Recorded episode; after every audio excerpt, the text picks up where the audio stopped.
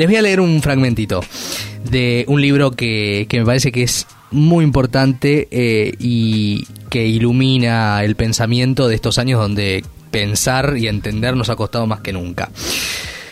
2020, 2021, 2022. Tres años que son uno y que son miles. Tres años de pandemia. Esa que reforzó los hierros de la montaña rusa que suele ser una vida. Esos hierros de la montaña rusa se sintieron más. Los hierros de la montaña rusa se fueron despintando, ajando, cachando. Los hierros de la montaña rusa se fueron pronunciando y esos mecanismos que estaban destinados a que el carrito se deslizara vertiginosa pero dócilmente para que el vértigo tuviera por fin un punto de llegada y de culminación, se atascaron, se atascan, se demoraron, se demoran.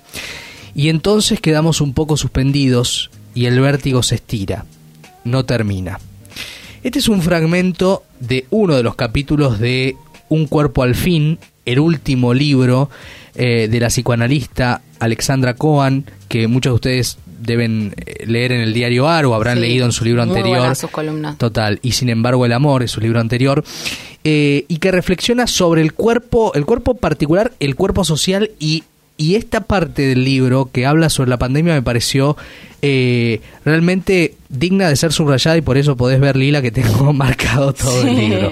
Y me pareció muy interesante hoy que es domingo tomarnos un ratito para hablar con ella. Alexandra, ¿cómo estás? Maxi Lenian y Lila Vendersky. ¿Cómo están, Maxi, Lila? ¿Qué tal? ¿Cómo andan? Bien, ¿y vos cómo estás? Bien. No, no me gusta que me que digan que se van a poner serios, pero bueno. es para es por cómo venimos, Alex, es por cómo venimos, pero tranqui. veníamos un toque adolescentes, era por eso. Este, está bien, está bien. Bueno, eh, ¿Cómo están? Bien, bien, eh, muy entusiasmados con el libro, eh, por muchas cosas que, dice, por muchas reflexiones. Eh, quiero partir de, una pregunta que podría ser un poco preámbulo, ¿no? Em, de, de, aspectos del libro en particular, pero me parece que vale la pena, que es... si estamos recién ahora empezando a tener una cierta distancia para pensar lo, el efecto pandemia sobre los cuerpos y sobre las vidas, ¿crees que es así? Sí, creo que no sé si tenemos una distancia porque la pandemia no terminó, aunque se transformó muchísimo en estos tres años, pero sí creo que empiezan a aparecer efectos que por, por ser efectos justamente necesitaban del tiempo. Y sí, me parece que vivimos unos años en los que quisimos anticipar una cantidad de cosas que después no, no fueron tales. Si uno lee las cosas que se escribieron o las que pensábamos en ese momento, algunas son casi ridículas a esta altura, eh, pero sí, me parece que el tiempo, la, la distancia con ese primer acontecimiento que fue tan inédito, bueno, en el 2020, esa distancia nos permite en todo caso hacerle lugar, hacerles lugar a los efectos. Mm. Eh, más allá de que aparezcan, me parece que es un momento en el que estamos pudiendo hacer lugar. Total, total. Estábamos muy muy ocupados en principio en sobrevivir, diría, la primera parte. Mm. Después vinieron las vacunas y ya el miedo fue amainando, pero me parece que recién ahora les estamos haciendo lugar a, esos efectos. Sí, total. Eh, y vos decís, Alexandra, también varias cosas en el libro que que ameritarían muchas preguntas, ¿no? Pero en este caso en particular esto que, leíamos antes, esa situación de estar suspendidos, esa sensación de estar suspendidos, ¿no? Eh, y también otro aspecto que me pareció eh, central, que es el, el, subrayado que haces y la interpretación que haces sobre el cansancio, ¿no? El cansancio y la productividad pese al cansancio, ¿no? Eh, daría la sensación de que que hemos entrado en una especie de situación como de de colapso del cual no podemos salir, ¿no? Eh, en el sentido de que hemos eh, recibido mucho, muchas privaciones, mucho dolor, también cierto disfrute, pero digo, como que hay algo que no terminó y que no drenó socialmente, ¿no? Sí, además me parece que eh, hay un cierto recorrido del libro que obviamente pasa por la pandemia, porque es un libro escrito en pandemia y entonces por eso le dediqué algunos capítulos porque me fue imposible soslayarla.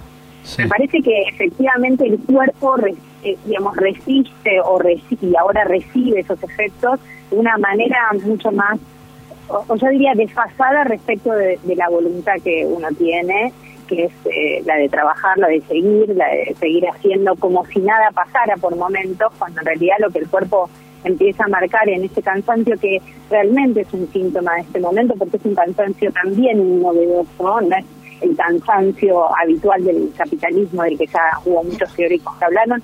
Me parece que este cansancio es distinto, todavía, por supuesto, como está sucediendo, no me animaría a clasificarlo ni mucho menos, Mm. pero sí diría que es un cansancio eh, que, que que no sé cómo que, que pone el cuerpo de una manera mucho más este, eh, adelante que en otras ocasiones. Es un cansancio yo diría y me parece que lo digo en el libro no me acuerdo sinceramente pero yo diría que tiene ese, ese doble filo el cansancio que por un lado es, es eh, un, un punto de de resistencia también, ¿no? Eh, por un lado estamos empujados a esa hiperproductividad que, como bien Sí. decís, no paró nunca.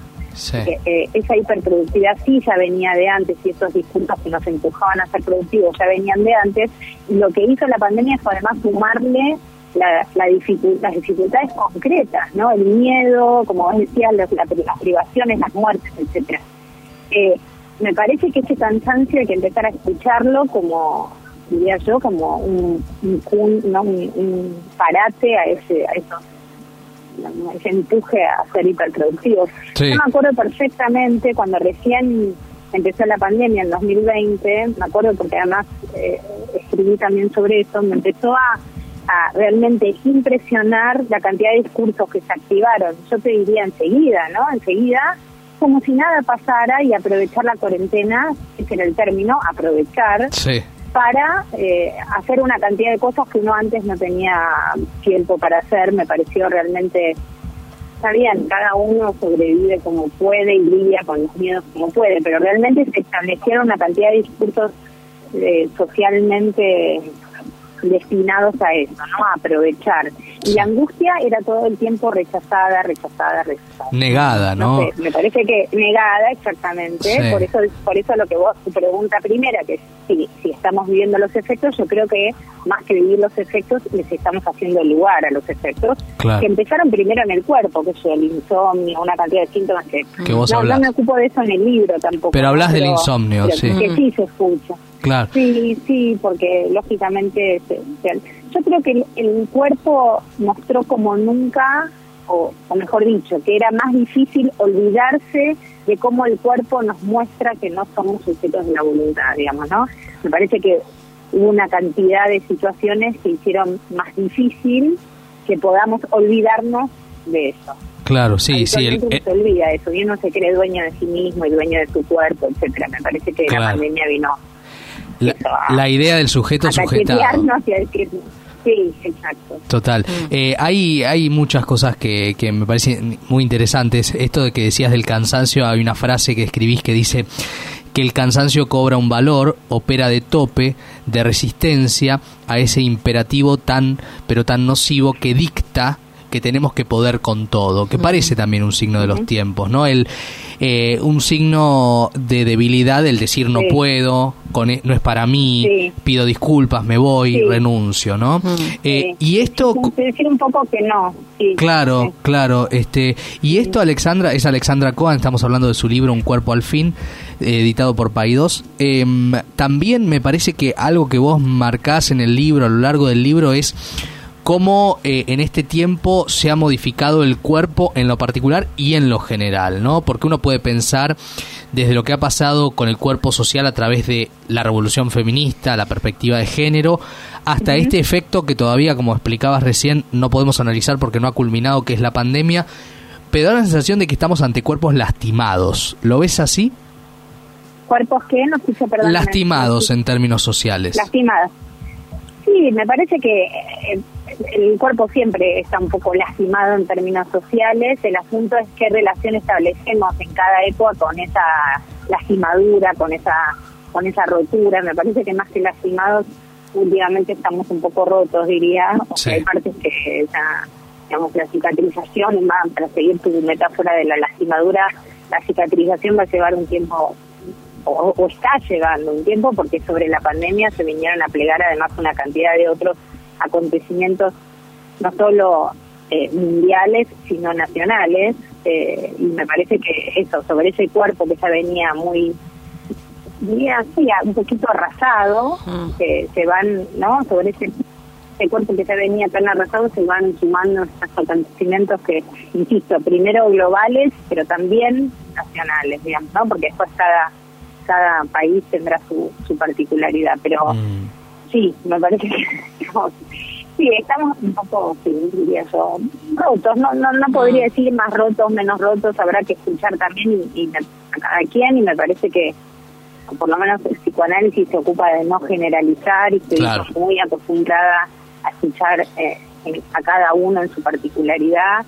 Y no quisiera, porque además no soy socióloga ni, ni antropóloga ni politóloga, no sé, no, no tengo esos saberes para pensar lo social. Mm. Pero sí creo que hay algo que me enseñó el psicoanálisis en todo caso, que es qué relación establecemos con cada una de esas lastimaduras que uno puede ir ubicando a lo largo de su vida también, ¿no? No solo en relación a lo social, como decía, sino en relación a una vida en particular.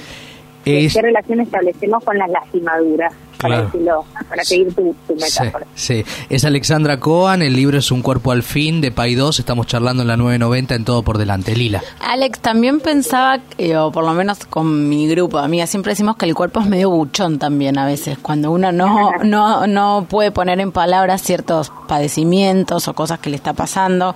No sé, voy a dar ejemplo, cuando estás mal con tu pareja y, cuando empiezas a coger no, no, no, funciona y ahí algo te está diciendo, o cuando estás muy ansioso y no estás pudiendo descender y no puedes dormir. Pero hay algo que a mí me llama mucho la atención, es que el cuerpo se nos aparece cuando nos duele, más que en otros, más que en otros, es como que uno se da cuenta que hay un cuerpo eh, con la dolencia. Sí, exactamente, estoy absolutamente de acuerdo con vos, Lila, que uno tiende a olvidarse de que tiene un cuerpo y para vivir está bien, no olvidarse de que no tiene un cuerpo. Me parece que el cuerpo se despierta o, como vos decís, nos recuerda que está ahí presente, ineluctable, o cuando duele, o cuando nos angustiamos, o con, mm. o con el deseo también. El deseo, que últimamente se habla mucho del deseo como algo lindo, el deseo tiene su, su costado infernal también, su costado oscuro, y también aparece eh, en el cuerpo, digamos, ¿no? Y eh, en eso que vos decís, en ese desfasaje o en eso que vos llamás eh, lo que viene a denunciar o la cosa más buchona, como decís, viene a noticiarnos que algo pasa. Y nosotros otra vez tenemos la posibilidad de escuchar eso como un signo de, de algo que podría ser interesante de escuchar o podemos seguir anestesiándonos empastillándonos, claro. tapando todo eso de distintas maneras. Consumiendo. El psicofármacos mm.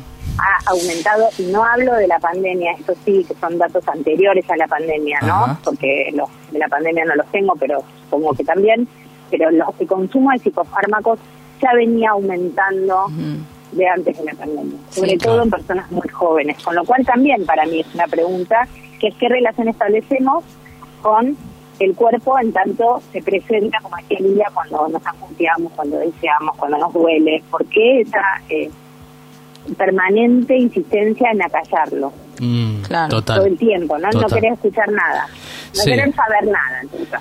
Sí, y, y además, bueno, sería para, para, para largo, ¿no? Pero esto se puede vincular también con lo que pasa con, con los ideales de belleza, con los cuerpos hegemónicos, con la autodestrucción de los cuerpos, ¿no? Este que, que es un temón, temón muy largo, este y que y que me parece que es muy muy también actual, pero eh, quería quería vincular un poco esto que, que estamos charlando, Alexandra, porque me parece que la perspectiva psicoanalítica siempre nos dice algo que no habíamos reflexionado previamente, que es en ese cuerpo roto que vos marcás, ¿no? Eh, ¿Cómo, ¿Cómo se repiensa la violencia en el tiempo que estamos viviendo, donde la violencia eh, no es eh, solamente simbólica, como era hasta hace tres semanas, en cuanto a lo político estoy diciendo, sino también una violencia ya explicitada con, con armas, ¿no? Con armas, con con, con chats que revelan incluso planes más grandes de los que en primera instancia decíamos. Digo, ¿qué reflexión haces respecto de los cuerpos rotos en sentido social y esto?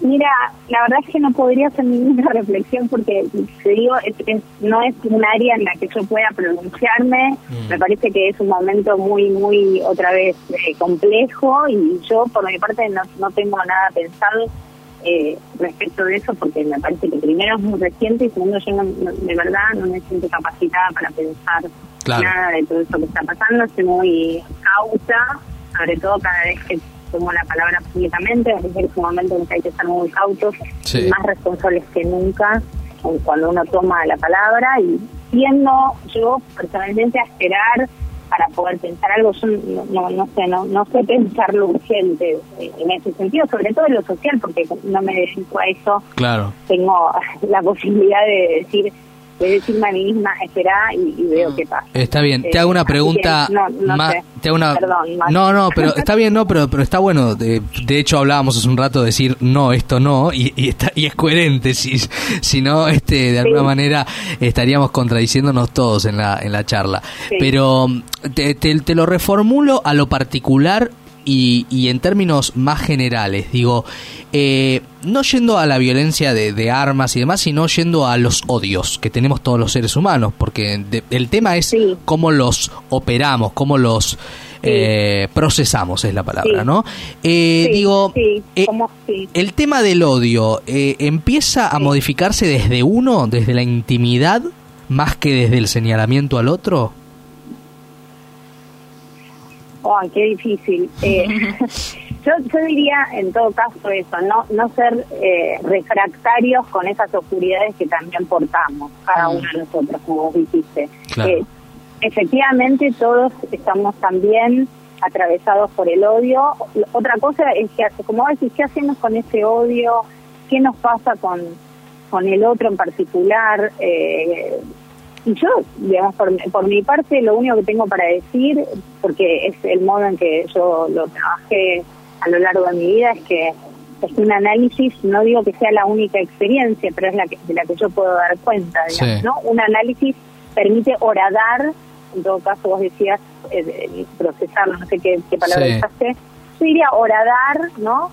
Agujerear ese odio, que no es un odio en particular a alguien sino algo que efectivamente, como decías, nos atraviesa. También me parece que, que instalaron discursos un poco ingenuos en estos años, que el amor vence al odio, y ese tipo de discursos que a mí me parecen ingenuos porque para mí no hay amor sin odio, y me parece que si refractamos la idea de que existiría un amor sin odio, estamos poniendo el amor en un lugar ideal otra vez. Claro. No, no funciona así, digamos. Entiendo que es una consigna política, digamos, por supuesto que lo puedo entender, pero bueno, hay consignas políticas más interesantes que otras mm. o más precisas que otras, ¿no? Me parece que estamos en un momento muy, muy, como decías, muy complejo, por eso yo decía a nivel global, porque la violencia estamos viviendo acá, no, no, la vivimos solo acá. No, no, definitivamente. Efectivamente hay, hay episodios de estas de esas nuevas, entre comillas, violencias mm. eh, en distintas partes del planeta, lamentablemente. Me parece eso, que hay que, que ser muy estar muy atentos en todo caso para no no guarecernos en lugares fáciles, digamos. Total, interesante. Bueno, digo en relación a lo público, ¿no? Después cada uno en su intimidad hace lo que puede. Digo, Total. porque estoy tomando la palabra públicamente. No, no, sobre todo la palabra sobre todo públicamente, digo, eh, eh, en lo personal, en lo privado, uno hace lo que puede y está bueno entender eso, ¿no? Que se hace lo que se puede. Bueno, la verdad es que eh, si bien no, nos fuimos a algunos temas que no no están directamente mencionados, se vinculan con lo que el libro propone, me parece que eh, es muy rico leerlo, subrayarlo, repensarlo, eh, pasarlo de manos. Ya a Lila le dije que se haga del Siempre es interesante hablar con Alex y con una psicoanalista porque yo soy devota, devota del psicoanálisis. Mi iglesia es el psicoanálisis. Sí, somos dos, yo tengo 20 años encima, así que imagínate lo que era hace 20 años. Alex, y, así quedaste, mala, mala praxis. Lo que pasa es que me tocaron malos... el psicoanálisis tampoco es eso, no tampoco es, la cura. no, no, no, para nada. No, total. bueno, no le pongamos eso al Alexandra, bueno, les felicitaciones. Mucho el interés y la lectura. Gracias, gracias, a vos. Un abrazo enorme. Beso. Un beso a los dos. La psicoanalista Alexandra Cohen con su libro Un cuerpo al fin.